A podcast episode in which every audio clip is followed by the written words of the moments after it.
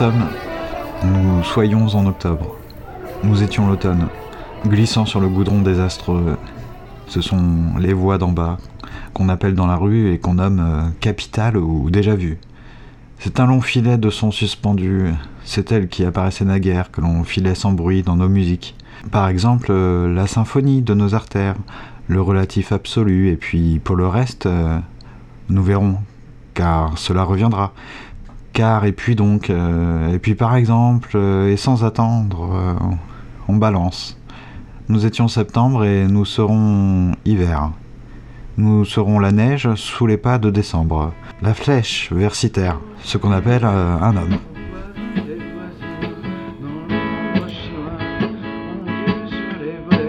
Il n'y aura pas d'épisode au mois d'octobre. Parce que bah, je sais pas trop quoi raconter. J'ai pas trouvé de sujet vraiment. Euh, le sujet que j'aimerais bien faire prochainement c'est la morale, mais j'ai pas fini le livre.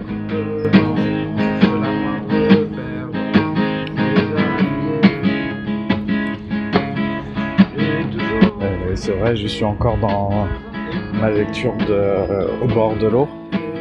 Shui Hu Chuan. Et c'est très passionnant, mais je suis un lecteur un petit peu chaotique. C'est-à-dire que pendant trois jours, je vais oublier que j'ai un livre à lire. Puis après, je vais passer une nuit blanche à, lire 200 pages comme euh, c'est produit euh, hier. Hier, aujourd'hui. Bon, c'est très très bien au bord de l'eau, mais je sais pas trop quoi te dire. J'arriverai pas à en parler sérieusement.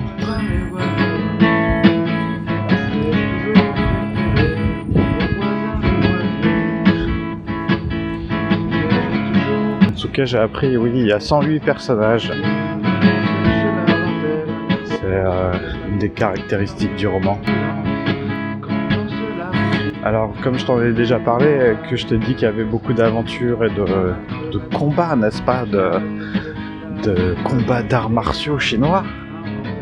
Mais pour autant, euh, c'est pas ce qu'on appelle un wuxia. Un wuxia.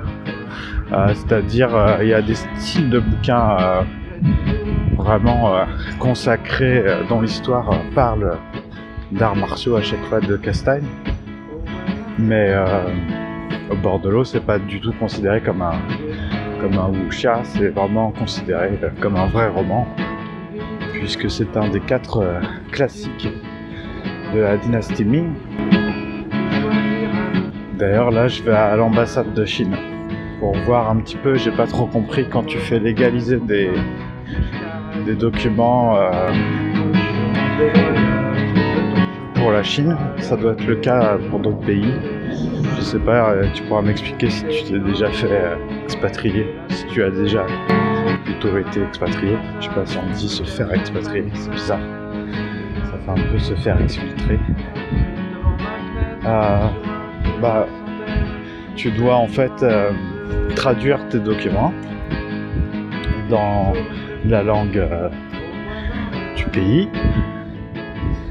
que ça concerne, avec des traducteurs, enfin par des traducteurs assermentés, hein, pas, pas traduits avec Google Traduction, tu vois. Il y a des, donc euh, tu dois payer, hein, et tu dois même euh, non seulement les faire traduire euh, par un professionnel assermenté, mais aussi les faire certifier, authentifier, tu vois. Mais tu authentifies tout, tu authentifies le document, la copie du document, la traduction. Même si le traducteur est assermenté, euh, tu, tu dois aller à la CCI après pour qu'il authentifie la signature du traducteur, tu vois. Et une, une fois que tu as fait tout ça, tu vas au bureau de légalisation du ministère des Affaires étrangères.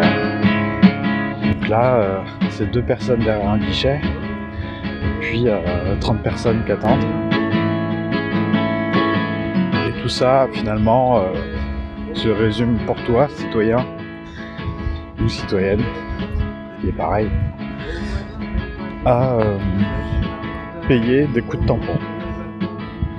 C'est-à-dire que tu donnes une pile de documents à quelqu'un, il les regarde vite fait, il met, euh, il met des coups de tampon.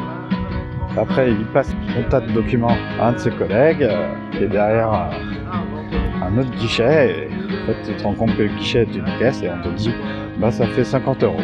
Voilà.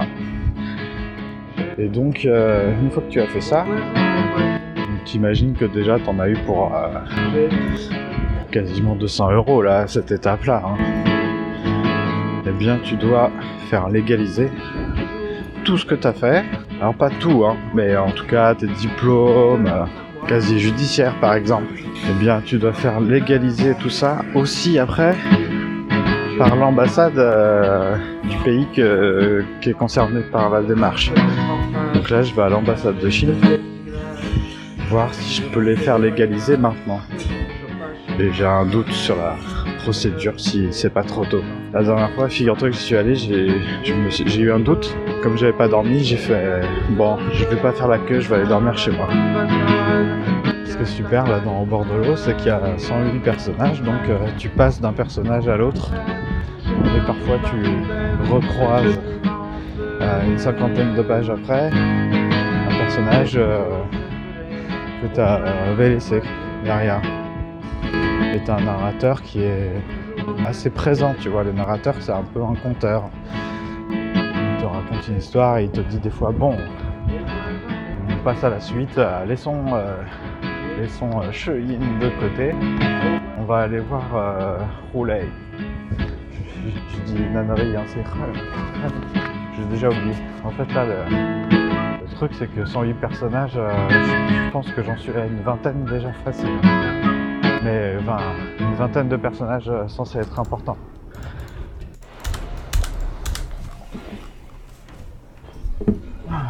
Je suis en plein euh, beau quartier. Je passe devant le consulat de Tunisie.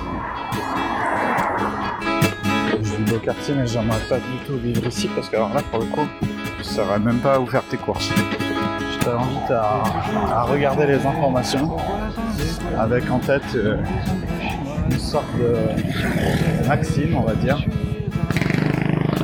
selon euh, laquelle toute idée de- d'améliorer le monde comporte en elle euh, aussi euh, l'idée euh, de détruire. Bon. Je ma gueule, mais j'y suis allé pour rien, mec. C'est marqué fermeture exceptionnelle.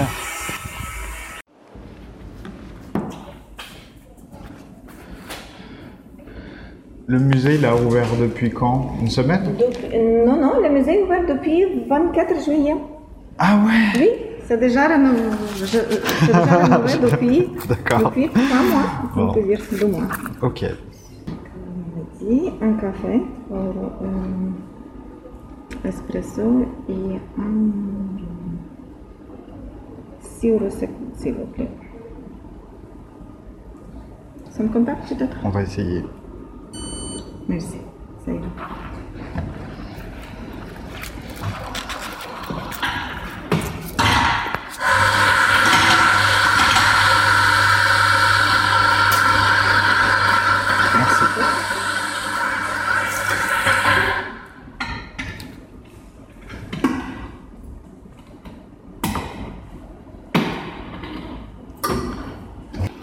peux aller dehors là? Oui, bien sûr. Merci. Ah oui. Ok. Sleeping Dogs, euh, j'écoute. Bonjour monsieur, Euh, je souhaiterais parler à Aristote, s'il vous plaît. Aristote, euh, le chanteur? Non, le philosophe grec. Pour- Pourquoi vous voulez lui parler? Bah, parce que j'ai beaucoup aimé lire un de ses ouvrages, euh, L'éthique à Nicomaque. Et je me posais des questions voilà, sur la philosophie morale. La Nika Nikonos Non, j'ai pas lu ça. C'est qui? C'est c'est Euh, Musso vous, vous pouvez me le passer alors, euh, monsieur? Ah, On a Onfray en promo en ce moment. euh, il est encore en vie. hein. Non, non, je, je veux parler à un vrai philosophe, s'il vous plaît. Ce sera Aristote ou je raccroche hein? D'accord, très bien, très bien. Ne quittez pas.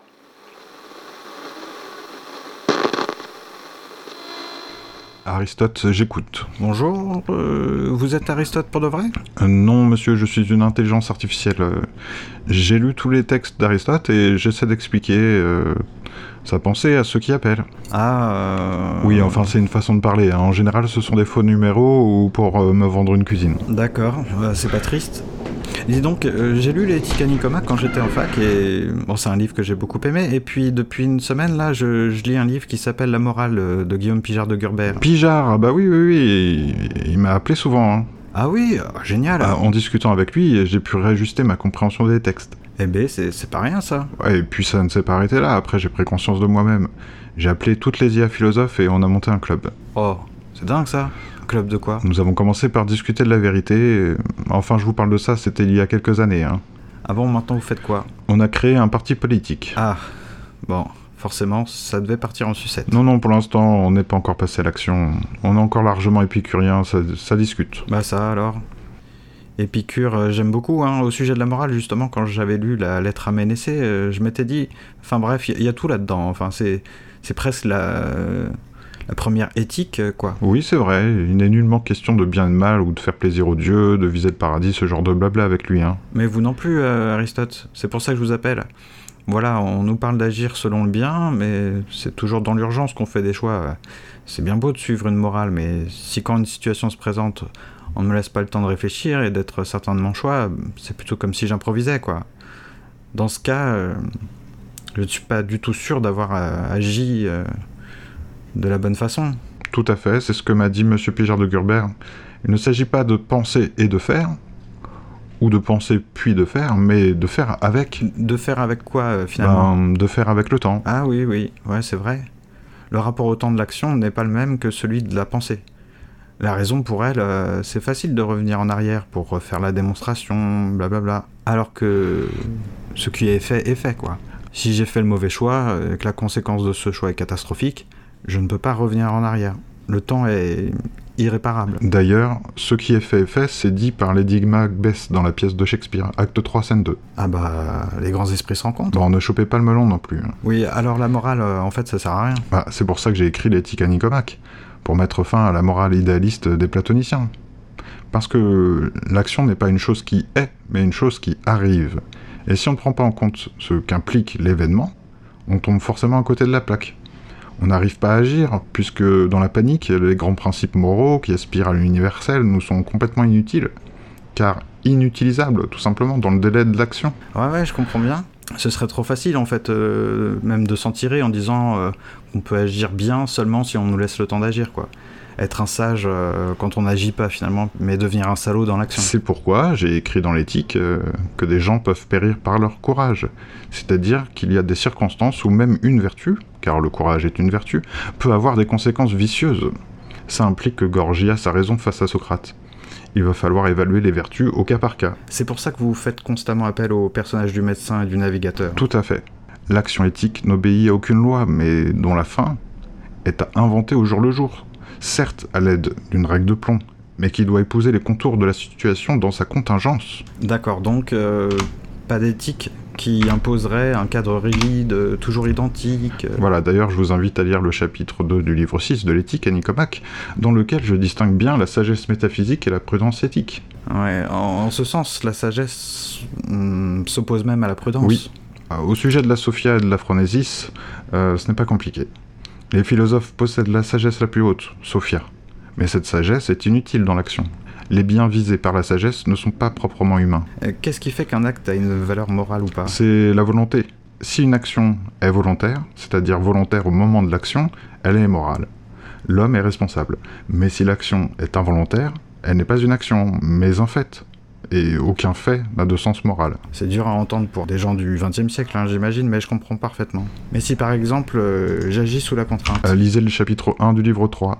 Une action peut être volontaire au moment du choix, mais involontaire dans l'absolu. Par exemple, euh, si un tyran m'oblige à tuer quelqu'un sous la menace, ou si je dois penser à la vie de mes semblables plutôt qu'à la cargaison de mon navire sous la tempête, alors euh, il y a des degrés de responsabilité qui permettent ensuite au législateur de décider des sanctions. D'accord, ce n'est pas la même chose de tuer quelqu'un de son propre chef et de tuer euh, quelqu'un euh, sur ordre d'un tyran qui menace notre famille, par exemple. Voilà, c'est ça. Bon. Eh bien, merci, ça m'a fait plaisir de vous parler. Je vais poursuivre la lecture de la morale de M. Pierre de Gurbert et puis je vous rappellerai si j'ai des questions. Bon, il semblerait que les stoïciens aient pris le dessus finalement.